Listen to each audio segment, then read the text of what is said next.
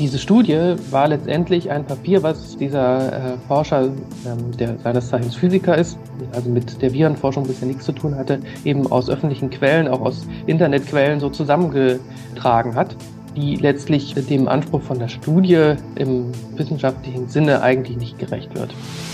Die Idee war dort tatsächlich in einer kleinen simulierten wissenschaftlichen Konferenz live zu berichten. Das setzen wir jetzt fort. Also auch wir fahren jetzt wieder mit Studierenden in der übernächsten Woche nach Wien auf eine große Konferenz und auch die Franzosen kommen mit und wir machen dort tatsächlich Live-Berichterstattung.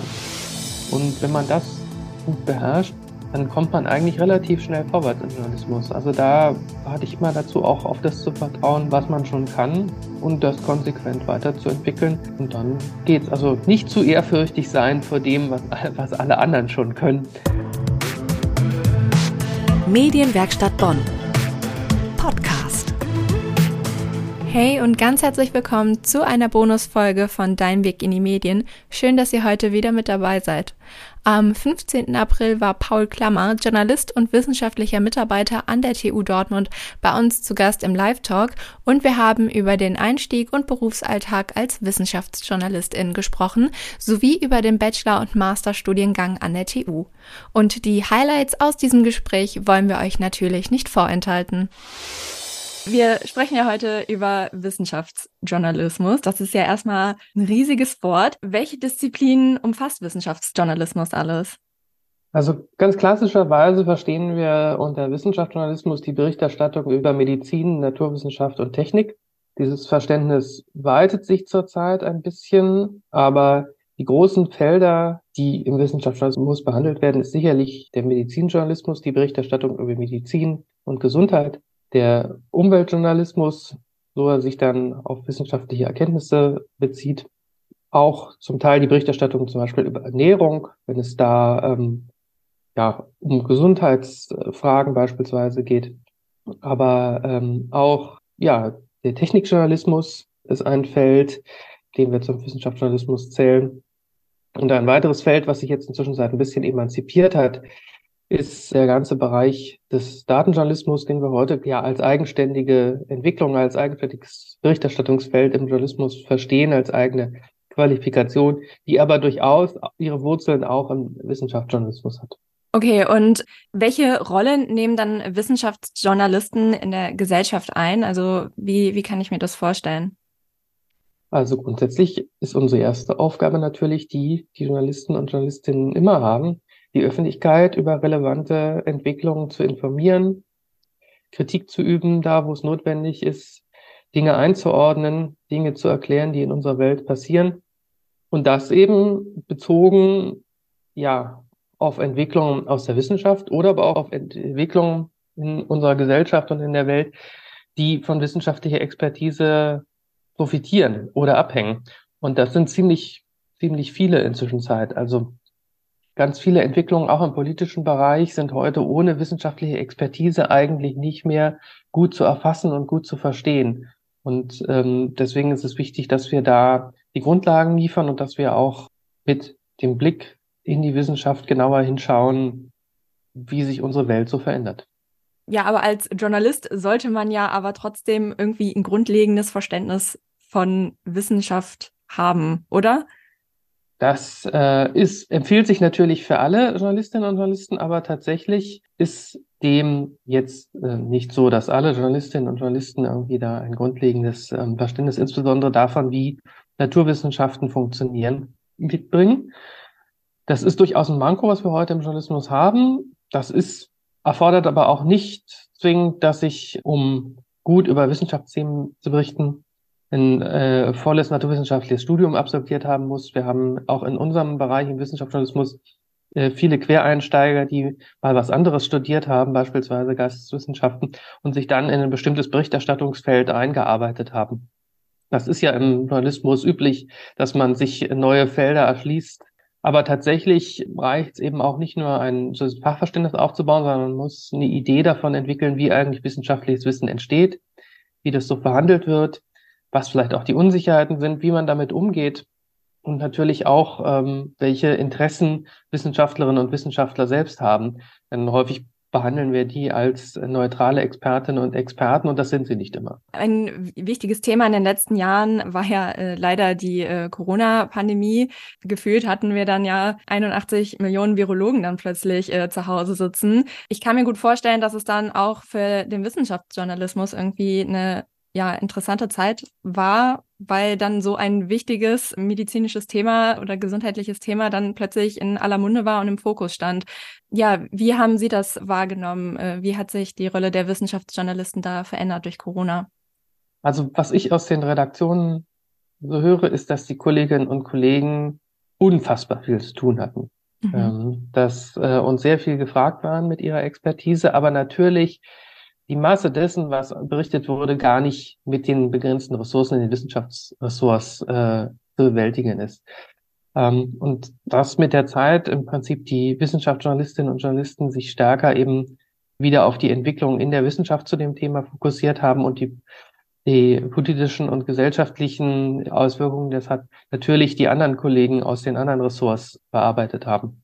Und das ist natürlich nicht immer konfliktfrei, aber was man durchaus erlebt, ist, dass die Redaktionen, die ein Wissenschaftsressort haben, was bisher vielleicht ein bisschen am Rande stand, tatsächlich das sehr viel stärker in den Fokus gerückt haben, weil letztendlich da dann die Expertise in den Redaktionen vorhanden ist zu vielen Themen, die dann äh, aktuell waren. Beispielsweise, wie, wie zuverlässig sind solche Tests? Ja, ähm, wie müssen wir die neuen Varianten, die vom Virus dann regelmäßig kamen, ähm, bewerten?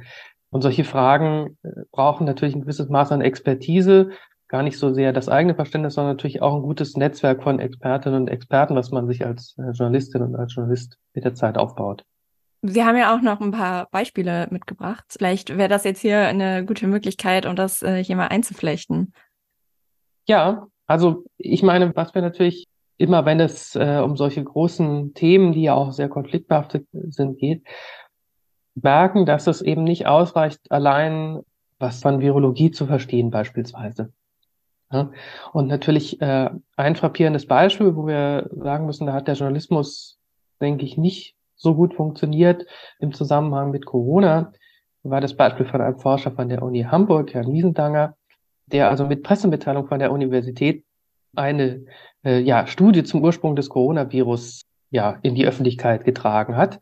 Und diese Studie war letztendlich ein Papier, was, was dieser äh, Forscher, ähm, der seines Zeichens Physiker ist, also mit der Virenforschung bisher nichts zu tun hatte, eben aus öffentlichen Quellen, auch aus Internetquellen so zusammengetragen hat und die letztlich dem Anspruch von der Studie im wissenschaftlichen Sinne eigentlich nicht gerecht wird. Und das Papierende ist eben, dass die Universität das auch noch ähm, per Pressemitteilung rausgeschickt hat. Und hier sieht man, dass man eben für eine gute Berichterstattung der Wissenschaft noch mehr verstehen muss, als äh, sich in einem Feld auszukennen. Man muss verstehen, dass das Wort Studie nicht geschützt ist, sondern dass man sich tatsächlich alles, was als Studie bezeichnet wird, auch genauer anschauen muss, ob es diesem Anspruch irgendwie gerecht wird. Wir müssen verstehen, dass Wissenschaftseinrichtungen wie, wie eine Universität durchaus auch ein Interesse haben, in der Öffentlichkeit zu erscheinen und da womöglich mitunter Qualitäts Maßstäbe der Wissenschaft nicht für die, für die Wissenschaftskommunikation selber gelten. Äh, lange Rede, kurzer Sinn. Ähm, es wurde wochenlang über dieses Papier diskutiert, was eigentlich nichts Neues enthielt. Das ging so lange, bis sich irgendwann der Unipräsident äh, dafür entschuldigt hat, dass äh, seine Institution ja dieses Papier, was sozusagen den Namen Studie eigentlich nicht verdient, so in die Öffentlichkeit geblasen hat. Und da ähm, sehen wir halt, dass wir in der Wissenschaftsberichterstattung eben auch noch ein anderes Verständnis brauchen, nämlich was ein grundlegenderes Verständnis darüber, wie Wissenschaft funktioniert, welche Mechanismen, welche Aufmerksamkeitsmechanismen da greifen. Und das ist was, was man äh, so jetzt nur in einem spezialisierten Studium eigentlich lernt. War also auch für die Uni ein sehr, eine sehr unangenehme Zeit. Ja, also dieser Vorfall war sicherlich für die Uni Hamburg sehr unangenehm. Für uns ist das natürlich immer willkommenes Lehrmaterial, um zu zeigen, ähm, dass das, was wir äh, vielleicht auch unseren Studierenden beibringen, was vielleicht manchmal auch ein bisschen an der anderen Stelle ein bisschen schwierigerer Stoff ist, tatsächlich lohnenswert ist zu verstehen, um im Berufsalltag dann auch gut bestehen zu können. Definitiv. Ähm, und Sie haben jetzt eben auch ja von Wissenschaftskommunikation gesprochen. Vielleicht, um das so zusammenzubringen, in welchem Zusammenhang steht Wissenschaftskommunikation mit Wissenschaftsjournalismus, beziehungsweise wie kann man das voneinander abgrenzen? Oder ist das vielleicht sogar dasselbe? Ja, manche glauben, es sei dasselbe. Das ist es nicht. Aber tatsächlich gibt es unterschiedliche Herangehensweisen, wie man dieses Feld einteilen kann. Und eine, die stammt von den Wissenschaftsakademien, sieht eben den Wissenschaftsjournalismus als Teil eines größeren Feldes, was sich Wissenschaftskommunikation nennt. Und das Besondere am Wissenschaftsjournalismus ist eben, dass er nicht von, von den eigenen Interessen der Institution getrieben ist, sondern von einem öffentlichen Informationsinteresse und dass er auf die Beobachtung der Wissenschaft von, von außen sozusagen, also durch Journalistinnen und Journalisten als außenstehende Beobachter angewiesen ist.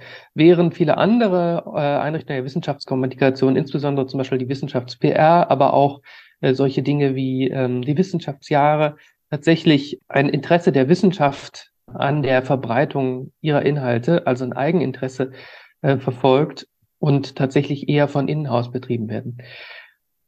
Handwerklich überschneidet sich da vieles. Also man muss äh, in beiden Feldern komplizierte Sachverhalte erklären, äh, korrekt einordnen. Aber äh, die Frage, warum wir das machen, warum wir Wissenschaftskommunikation betreiben, also warum insbesondere Wissenschaftseinrichtungen Wissenschaftskommunikation betreiben und warum wir Wissenschaftsjournalismus betreiben, sind schon zwei unterschiedliche. Die einen wollen sozusagen ihre Erkenntnisse und ihre Arbeit popularisieren. Im Journalismus wollen wir die Dinge beobachten und kritisch einordnen. Dann noch eine Frage aus dem Chat, äh, die sich auf, ja, auch auf vorhin äh, bezieht. Und zwar ist die Frage, gibt es als Quereinsteiger auch Möglichkeiten, zum Beispiel ins Themenfeld Klimawandel einzusteigen, ohne vorheriges Studium? Beziehungsweise gibt es nebenberufliche Kurse oder ähnliches? Also grundsätzlich ist das im Journalismus ja immer vergleichsweise äh, leicht, sozusagen auch Felder zu wechseln. Also Sie müssen immer bereit sein, sich natürlich in ein neues Thema tief einzuarbeiten. Und ja, das, das funktioniert. Einerseits, wenn Sie schon im Journalismus sind, sich stärker solchen Themen anzunehmen.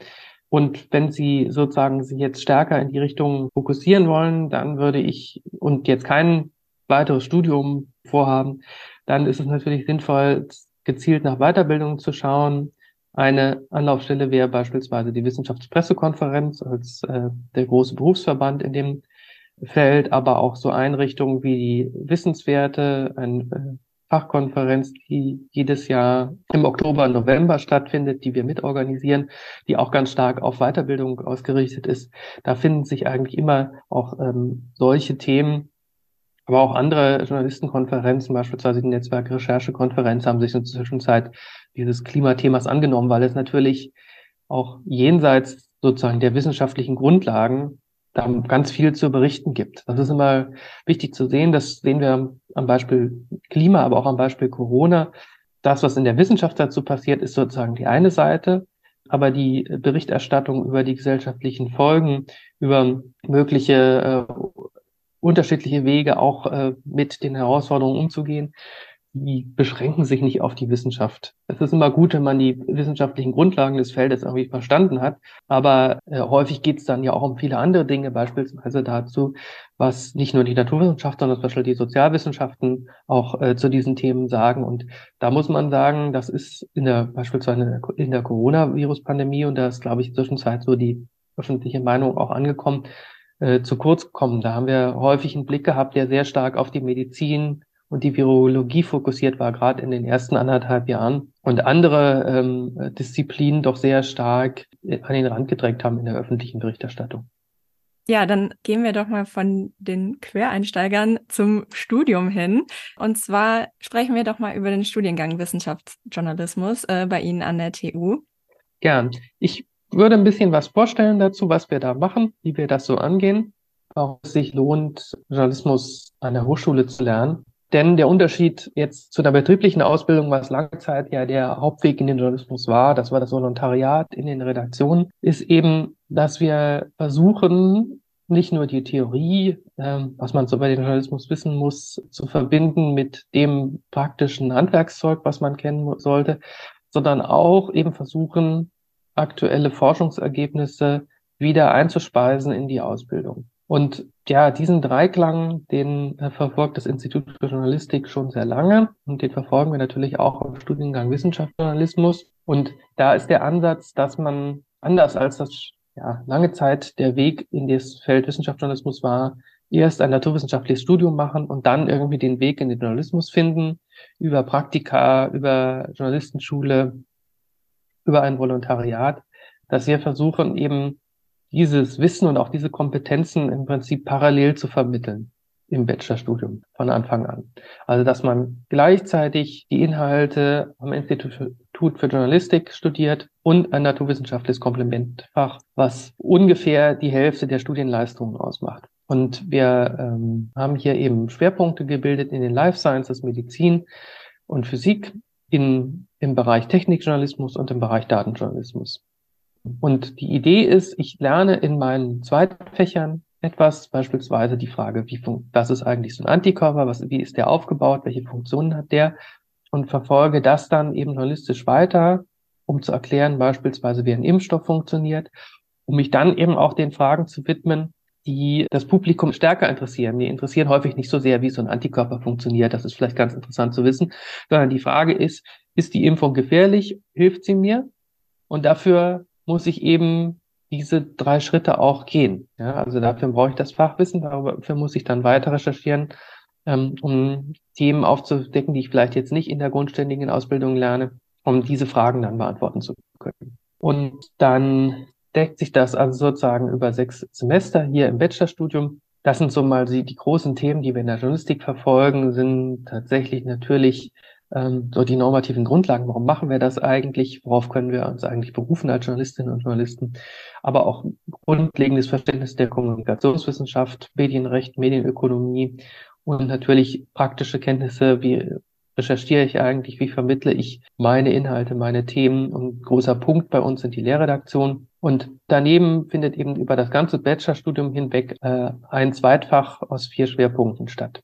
Und am Ende des Studiums, und das ist eben auch das Besondere in Dortmund an der Universität, steht ein einjähriges Volontariat in einem Partnermedienbetrieb, so dass Sie am Ende des Bachelorstudiums eben auch ja, eine redaktionelle Ausbildung abgeschlossen haben und als Redakteurin oder Redakteur arbeiten können. Und wenn Sie dann wollen, können Sie bei uns auch nochmal zurückkommen zum Masterstudium. Und das Masterstudium ist dann stärker darauf fokussiert, Sie einerseits auf Führungsaufgaben im Journalismus vorzubereiten oder wenn äh, der andere Weg wäre in Richtung einer, ja, einer wissenschaftlichen Laufbahn im Bereich der Journalismusforschung. Und ein groß, ein, ein zentraler Baustein in, in unserer Ausbildung im Institut ist natürlich die Praxisausbildung an der Universität selber, äh, in unseren Lehrredaktionen, die alle unter dem Label Kurt laufen. Und da haben wir eben Online-Redaktionen, wir produzieren ein Printmagazin, aber wir haben eben auch ein äh, vollwertiges Radiostudio mit einem Radiosender, der lokal in Dortmund sendet und auch ein vollständiges Fernsehstudio mit Innervision, einem Lernsender, der im Kabelfernsehen in NRW ausgestrahlt wird. Das heißt, wir sind hier auch tatsächlich, unsere Studierenden sind live auf Sendung mit dem, was sie im Laufe ihres Studiums produzieren. Am Ende steht eben, und das ist das große Plus, was wir in Dortmund haben, das Volontariat bei über 40 Medienpartnern, mit denen wir schon lange zusammenarbeiten und bei denen sich unsere Studierenden dann eben auf einen Volontariatsplatz bewerben können. Soweit vielleicht der Überblick zu dem, was im Studium passiert. Und häufig ist natürlich auch die Frage, wie komme ich denn da rein? Ähm, und für unseren Bachelorstudiengang haben wir regulär 12 bis 15 Plätze, die im NC-Verfahren vergeben werden. Das heißt, hier ist das Hauptkriterium die Abiturnote und gegebenenfalls Wartezeit. Und die Voraussetzungen, die Sie aber mitbringen müssen, um sich einschreiben zu können, sind sechs Wochen Hospitation und Praktikum in einem journalistischen Medienbetrieb. Und äh, das startet jedes Jahr im Wintersemester. Sie bewerben sich äh, zentral bis zum 15. Juli über hochschulstart.de. Und der Masterstudiengang bei uns ist tatsächlich konsekutiv aufgebaut. Das heißt, der setzt voraus, dass Sie vorher entweder Wissenschaftsjournalismus studiert haben oder ein äquivalentes Studium, was eben diese juristischen und naturwissenschaftlichen Inhalte verbindet.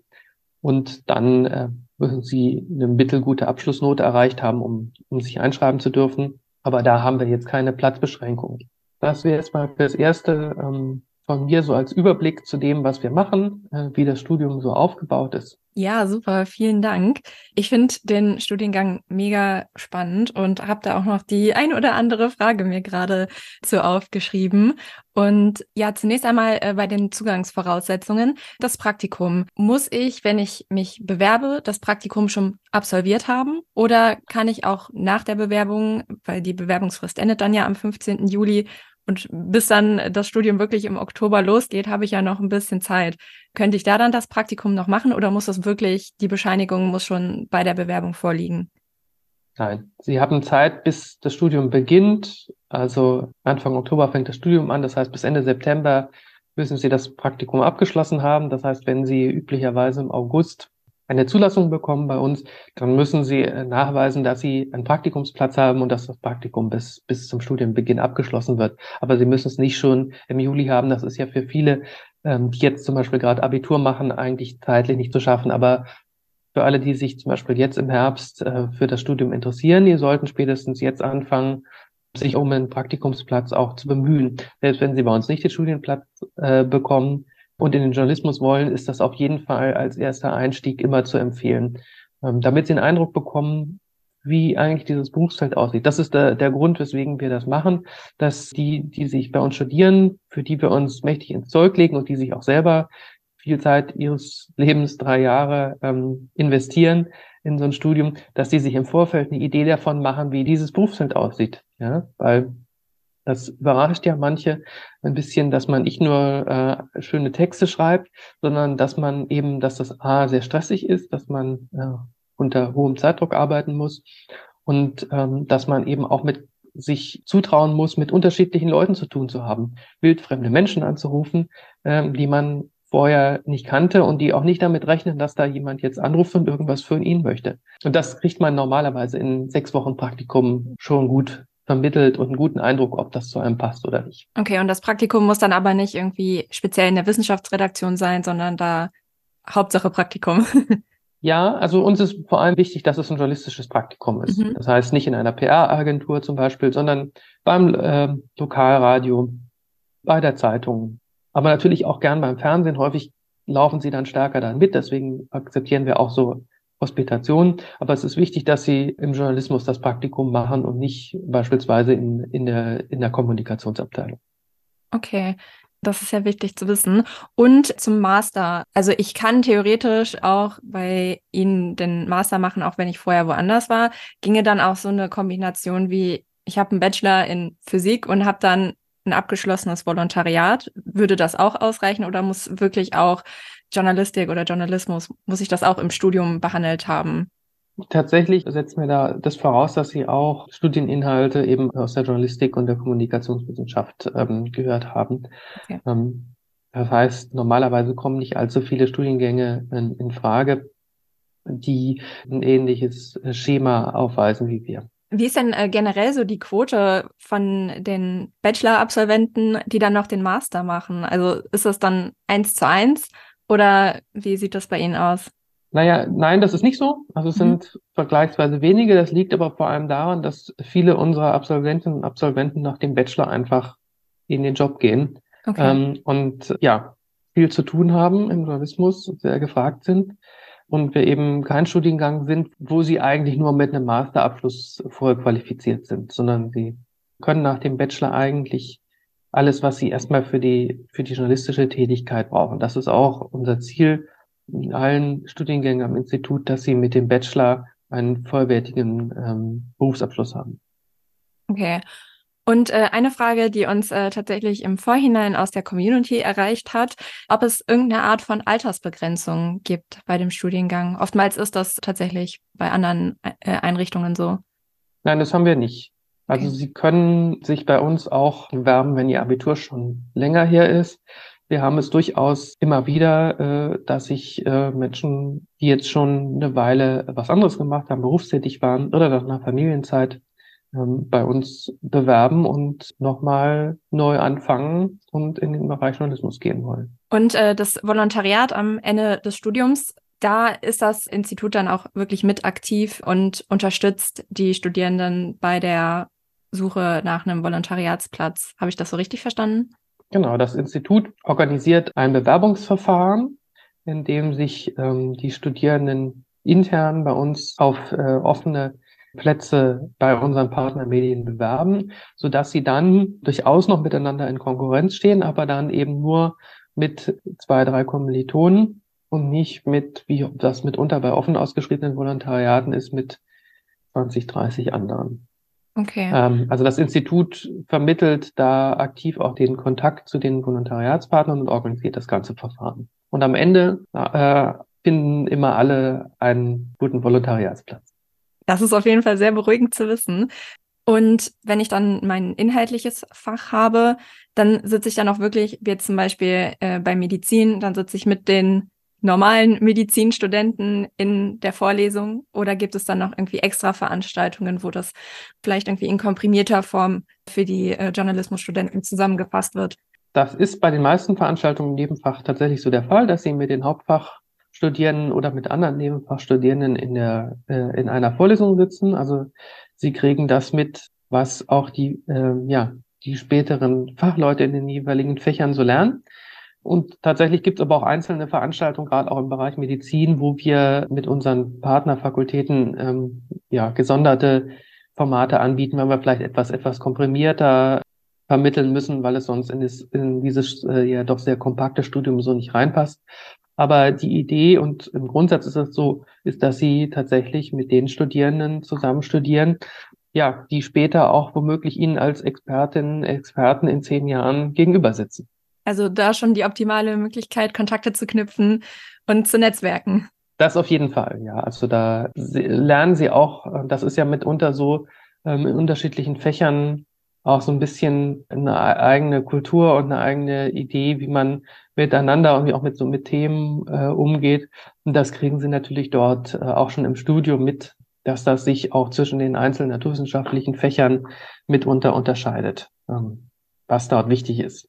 Und ja, dadurch, dass Sie ja selber Wissenschaftsjournalismus studiert haben, was ist denn so rückblickend Ihre liebste Erinnerung an das Studium, beziehungsweise auch eine Erinnerung, die Sie ja stark geprägt hat? Was mich, also woran ich mich immer äh, ja gerne erinnere, sind tatsächlich so Exkursionen, die wir gemacht haben. Also wir haben viele, viele Jahre mit Kollegen aus Frankreich ein deutsch-französisches Seminar organisiert. Und das war natürlich ähm, eine tolle Herausforderung, nicht nur, weil man irgendwo anders hinfahren konnte und äh, neue Leute getroffen hat, sondern weil die Idee war, dort tatsächlich in einer kleinen simulierten wissenschaftlichen Konferenz live zu berichten.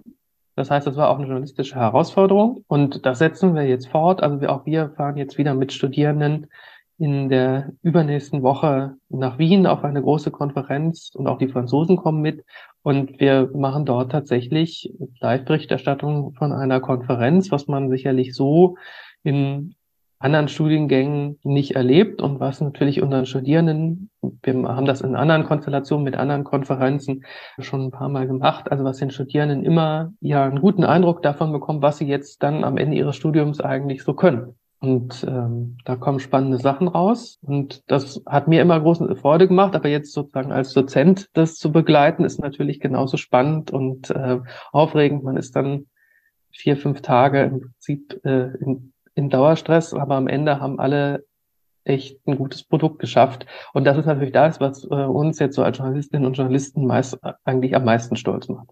Ja, definitiv. Das klingt auch mega cool. Und ja, finde ich super, dass es da die Möglichkeit gibt, äh, das auch einfach mal in der geschützten Umgebung einfach auszuprobieren. Ja, dann würde ich mal sagen, gehen wir vielleicht zum dritten Block unseres Live-Talks, beziehungsweise vielleicht als Übergang äh, würde sich vielleicht hier noch die Frage aus dem Chat eignen. Und zwar, welchen Tipp würden Sie Berufseinsteigern im Journalismus geben, beziehungsweise welches Mindset ist hilfreich? Ich glaube, im, wenn man neu in den, in den Journalismus kommt, dann ist man manchmal ein bisschen, das kenne ich von mir selber, so ein bisschen, ja, ehrfürchtig vor dem, was alle schon so machen und können und äh, wie schnell irgendwie, also gerade den äh, alteingesessenen Redaktionen zu irgendeinem Thema, von dem man noch nie was gehört hat, irgendwas einfällt davon sollte man sich nicht so abschrecken lassen. Also es ist tatsächlich, das Gute im Journalismus ist, wenn man Bock drauf hat, wenn man so das grundlegende Handwerk verstanden hat, dann kommt man eigentlich gut vorwärts, wenn man da auch einfach gut bei sich bleibt und äh, daran glaubt, dass man was, was kann. Also meine Erfahrung ist, dass man im Journalismus eigentlich, dass die Hauptwährung ist das, was ich schon geschafft habe. Und das heißt aber auch, dass man tatsächlich ähm, praktisch was tun muss. Ja? Das können Praktika, freie Mitarbeiter in der Redaktion sein, das kann aber auch, wenn Sie ähm, ziehen ihren eigenen digital, ihren eigenen TikTok-Kanal, ihren eigenen journalistischen TikTok-Kanal oder so auf. Wichtiger ist, dass sie sozusagen so, dass wir beim Handwerk bleiben, dass sie Sachen machen, die ähm, viele Menschen interessieren und das äh, und das ist ja das, was wir eigentlich im Journalismus fokussieren. Ne? Wir wir wollen berichten für Menschen, die womöglich keine Zeit haben oder keine Gelegenheit, sich Dinge selber anzuschauen oder hinter die Kulissen zu gucken. Und wir tun das für die. Und wenn man das gut beherrscht, dann kommt man eigentlich relativ schnell vorwärts im Journalismus. Also da rate ich mal dazu, auch auf das zu vertrauen, was man schon kann und das konsequent weiterzuentwickeln. Und dann geht's. Also nicht zu ehrfürchtig sein vor dem, was, was alle anderen schon können. Ähm, die meine Erfahrung ist, selbst die hart eingesessen, äh, eingesessenen Investigativreporter, die kochen alle auch nur mit Wasser äh, und äh, wissen, wie man ein Telefon bedient. Okay. Welche Eigenschaften sollte man denn als guter Wissenschaftsjournalist, Journalistin denn so mitbringen? Ich glaube, im Kern unterscheidet sich das bei den persönlichen Eigenschaften gar nicht so sehr äh, von dem, was, was äh, Journalistinnen und Journalisten insgesamt zu brauchen. Also sie müssen neugierig sein, ja, ähm, sie müssen das Interesse haben, irgendwie ständig was Neues zu finden. Sie sollten keine großen Hemmungen haben, auf wildfremde Menschen zuzugehen und natürlich Interesse haben, sich auch mit, mit komplexen Sachverhalten auseinanderzusetzen. Da kommen sie nicht umhin, aber das kommen sie in anderen Feldern des, des Journalismus, in der Wirtschaftsberichterstattung oder in der Politikberichterstattung auch nicht. Das ist, glaube ich, sind so die persönlichen Eigenschaften. Es ist natürlich schön, wenn sie, oder also hilfreich, wenn sie, wenn sie gründlich arbeiten und, ähm, und geduldig sind, selbst wenn das nicht so eine sehr verbreitete Eigenschaft äh, bei Journalisten ist. Also insbesondere die Geduld. Ja, vielleicht auch noch Thema Quellencheck, also beziehungsweise Experten oder halt auch generell wissenschaftliche Quellen. Gibt es halt im Vergleich zum normalen Journalismus vielleicht irgendwie Unterschiede im, im Quellencheck, wie ich Quellen bewerten sollte? Beziehungsweise, was macht überhaupt so eine gute wissenschaftliche Quelle aus? Also auf jeden Fall gibt es da, es gibt eigentlich keinen Unterschied, wie man das machen sollte, aber natürlich gibt es einen Unterschied, wie es in der Praxis gemacht wird. also insbesondere was die Auswahl von Expertinnen und Experten angeht, glaube ich, viele Kollegen in Wissenschaftsredaktionen sehr viel kritischer, äh, wen sie zu Wort kommen lassen, von wem sie sich vielleicht auch eine Hintergrundeinschätzung holen, als dass die Kolleginnen und Kollegen in den äh, Redaktionen sind, die vielleicht mit bestimmten Themen nicht so häufig zu tun haben. Also das merkt man schon. Das gibt einen deutlichen Unterschied, wer zu einem bestimmten Thema in der, auf, der, auf den Wissenschaftsseiten äh, zu Wort kommt und wer beispielsweise auf den Nachrichtenseiten zu Wort kommt, selbst wenn es sozusagen Expertinnen und Experten aus der Wissenschaft sind.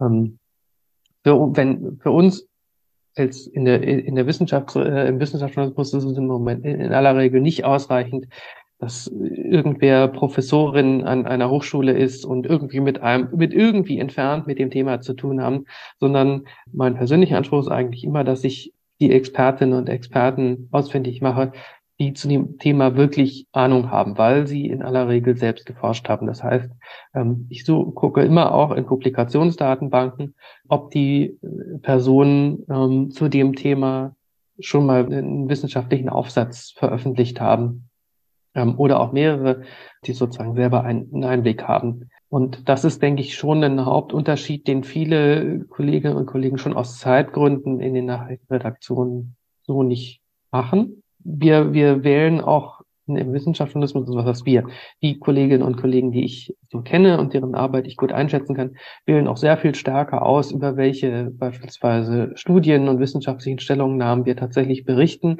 welche es aus unserer Sicht tatsächlich wert sind, ähm, berichtet zu werden, weil sie ähm, entsprechend Hand und Fuß haben und welche, was tatsächlich womöglich nur den eigenen Interessen der, der Autoren und Autoren dient. Äh, das ist, glaube ich, schon ein Unterschied. Ähm, bei der Frage, was macht eine gute wissenschaftliche Quelle aus?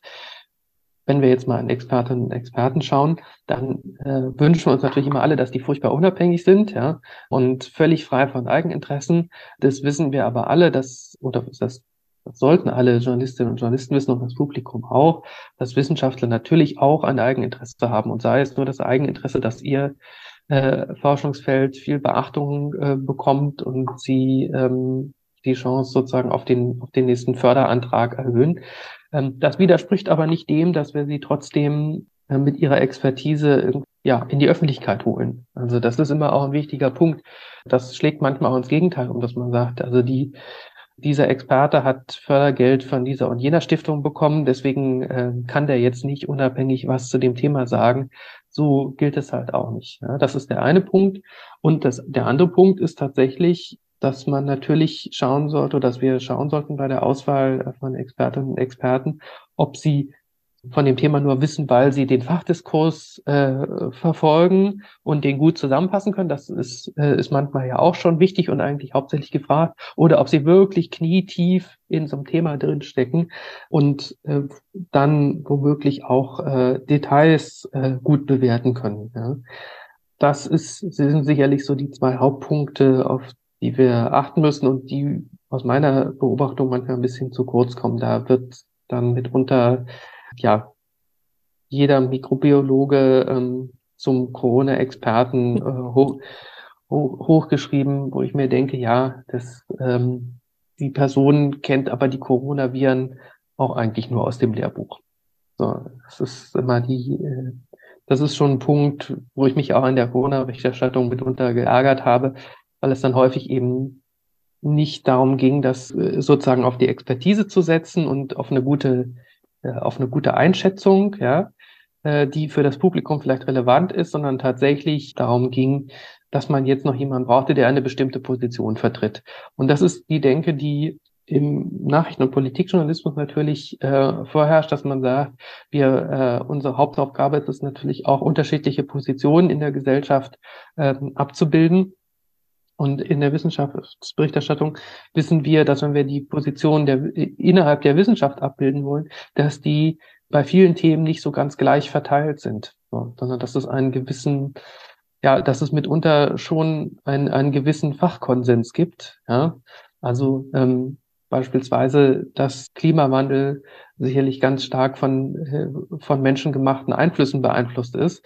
Und dass ich sozusagen, dass jemand, der jetzt das Gegenteil behauptet, sozusagen eine, eine, eine absolute Außenseiterposition hat.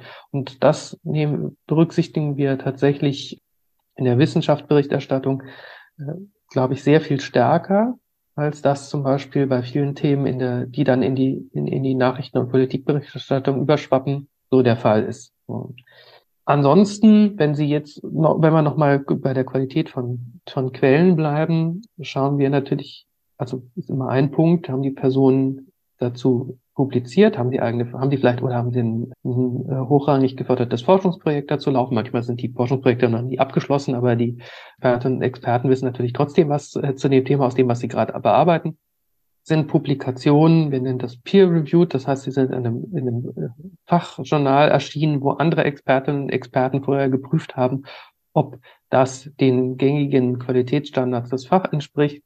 Solche Fragen stellen wir natürlich immer an, an alle Quellen, sowohl an die Expertinnen als Exper und Experten als auch an die Studien. Entsprechen die, soweit wir das von außen einschätzen können, den gängigen Standards? Und wenn wir es nicht selber einschätzen können, legen wir sie halt anderen Expertinnen und Experten im Fach vor und bitten die um eine Einschätzung, ob die Studie tatsächlich das hält, was der Text verspricht. Ähm, und ich denke, das sind wichtige, ähm, wichtiges Handwerkzeug, was ich mir wünschen würde, was auch stärker in anderen Journalismusfeldern, die mit wissenschaftlichen Quellen arbeiten, berücksichtigt werden sollte. Vielleicht zum Abschluss dann noch äh, die Frage aus dem Chat, was Ihr persönlich größtes Learning in der Branche war. Größtes Learning in der Branche. Das ist eine gute Frage. ähm, ich habe schon so viel gelernt. Ähm, das ist ja das Tolle, dass man im, im Journalismus eigentlich ständig was Neues lernt, ja, ob man will mhm. oder nicht. Ähm, man äh, tatsächlich war, glaube ich, das, das, das größte Learning, und das hatte ich vorhin ja schon mal erwähnt, dass, ja, also ich meine, ich bin in den Journalismus hergekommen, weil ich das irgendwie als, als Jugendlicher irgendwie alles super spannend fand, was sie da so rausfinden und mit wem die so Kontakt haben. Und wenn man dann da drin steckt in den Redaktionen und auch mitkriegt, wie, wie die Kolleginnen und Kollegen aus den anderen Ressorts so arbeiten, die kochen alle nur mit Wasser. Also der Kollege, der äh, oder die Kollegin, die für die Berichterstattung über das Bundeskanzleramt zuständig ist, die macht auch im Wesentlichen nichts anderes als E-Mails zu schreiben, Texte zu lesen, zu telefonieren und auf Veranstaltungen zu gehen und mit Leuten zu reden. So, das ist also sozusagen das, das grundsätzliche Handwerkszeug ist nicht so viel anders. Man hat mit unterschiedlichen Leuten zu tun, die ticken alle ein bisschen unterschiedlich. Die Aufmerksamkeitsökonomien sind womöglich in der, in der Bundespolitik andere als in der, in der Wissenschaft. Aber letztlich haben sie, äh, verfolgen wir irgendwie alle ähm, die gleiche Aufgabe und äh, arbeiten mit dem gleichen Handwerkszeug. Und das war schon was, was, was ich jetzt irgendwie wichtig fand äh, zu lernen, weil man dann, dann stellt man nämlich fest, dass man mit dem, was man kann, jetzt auch gar nicht schlecht dasteht, wenn selbst man sagt, na ja, ich hatte noch nie mit besonders äh, wichtigen äh, Personen zu tun. Das ist gar nicht wichtig, weil ähm, im Journalismus geht es ja nicht nur darum, über die besonders wichtigen Personen zu berichten, sondern über die Themen, die für unser Publikum relevant sind. Und da behandelt halt jeder auch so ein bisschen sein eigenes Feld und mit der Zeit findet man halt raus, was in dem, was in dem Feld wichtig ist und äh, wie die Leute da äh, so ticken. Aber es ist jetzt jedenfalls, ist der Journalismus irgendwie kein, keine Geheimwissenschaft, sondern, und das ist das, was wir am Institut für Journalistik durchaus ja verfolgen, ähm, sondern das ist letztendlich ein, ein hochqualifiziertes Handwerk, was man, was man eben erlernen kann. Ja, man braucht jetzt kein äh, besonderes äh, Talent, sondern das ist was, wenn man, wenn man das will und wenn man ähm, eine, eine gute Ausbildung bekommt und äh, fleißig dran arbeitet, dann ist das ein Handwerk, was man, was man gut erlernen kann. Und das ist tatsächlich was, was ich dann, als ich dann selber im Journalismus richtig tätig wurde, irgendwie dann richtig, äh, dann auch tatsächlich gesehen habe, dass das stimmt. Ja, das ist doch ein wunderbarer Abschluss. An dieser Stelle vielen lieben Dank äh, nochmal für das Gespräch und ja, dass wir Sie mit äh, unseren Fragen löchern durften. Mhm. Das waren die Highlights aus unserem Live-Talk Wissenschaftsjournalismus an der TU Dortmund. Wenn ihr jetzt Interesse am Studiengang Wissenschaftsjournalismus habt, dann schaut doch unbedingt mal in den Show Notes vorbei, denn da haben wir euch alle wichtigen Links und Informationen zusammengefasst. Folgt uns auch unbedingt auf Instagram unter @deinweg in die Medien, denn da gibt es immer alle Neuigkeiten zum Podcast und den Veranstaltungen als erstes. Damit sind wir auch am Ende für diese Folge angekommen. Vielen Dank, dass ihr zugehört habt. Hinterlasst uns auch gerne eine positive Bewertung, wenn euch die Folge gefallen hat. Und dann hören wir uns beim nächsten Mal wieder. Tschüss. Medienwerkstatt Bonn.